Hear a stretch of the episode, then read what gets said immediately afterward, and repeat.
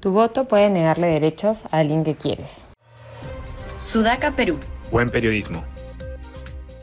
Hoy se celebra el Día del Orgullo LGTBQ+, día en el cual reconocemos que las personas homosexuales existen y merecen los mismos derechos que todo ciudadano dentro de una sociedad. Quienes somos liberales debemos recordar que no solo luchamos por las libertades económicas, sino también por las libertades sociales, y que uno de los pilares del liberalismo es y ha sido siempre el de la igualdad ante la ley. El Perú será uno de los últimos países de la región en aprobar el matrimonio igualitario o algún tipo de unión civil entre personas del mismo sexo. Y por ende, somos un país que discrimina a parte de su población sistemáticamente, negándole un derecho como el matrimonio, y sobre todo discriminándola ante la ley. Papá Estado es quien decide quién se puede casar. Tú sí, tú no. Para quienes creemos en el derecho de todos los peruanos a vivir en igualdad ante la ley, debemos tener en cuenta que nuestro voto afecta la vida de las personas de la comunidad LGTBQ. ¿Cuántas veces he escuchado a personas cercanas decir, yo no soy homofóbico, tengo amigos de la comunidad LGTB? Bueno, pues tu voto afecta la vida de tus amigos.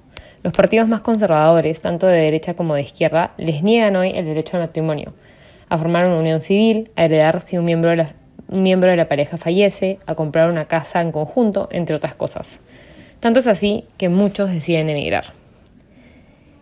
En el contexto de la demanda que interpuso la congresista Susel Paredes ante el Tribunal Constitucional para poder inscribir en la RANIEC su matrimonio, celebrado en otro país, el candidato conservador Rafael López Aliaga tuiteó, en Renovación Popular estamos comprometidos con la defensa de la familia y el matrimonio.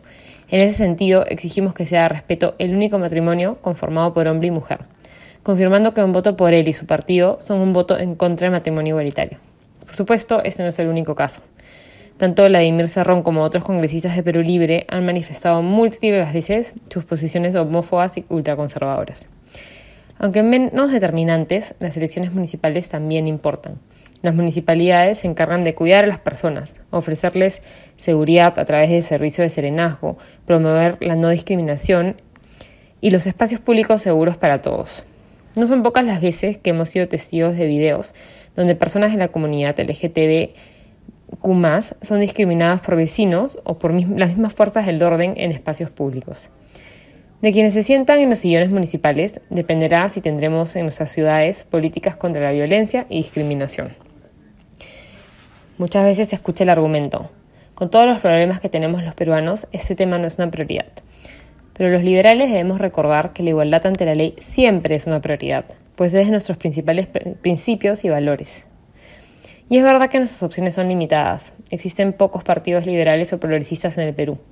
Pero algo hay. Informémonos y recordemos que nuestro voto impacta, muchas veces a quienes más queremos.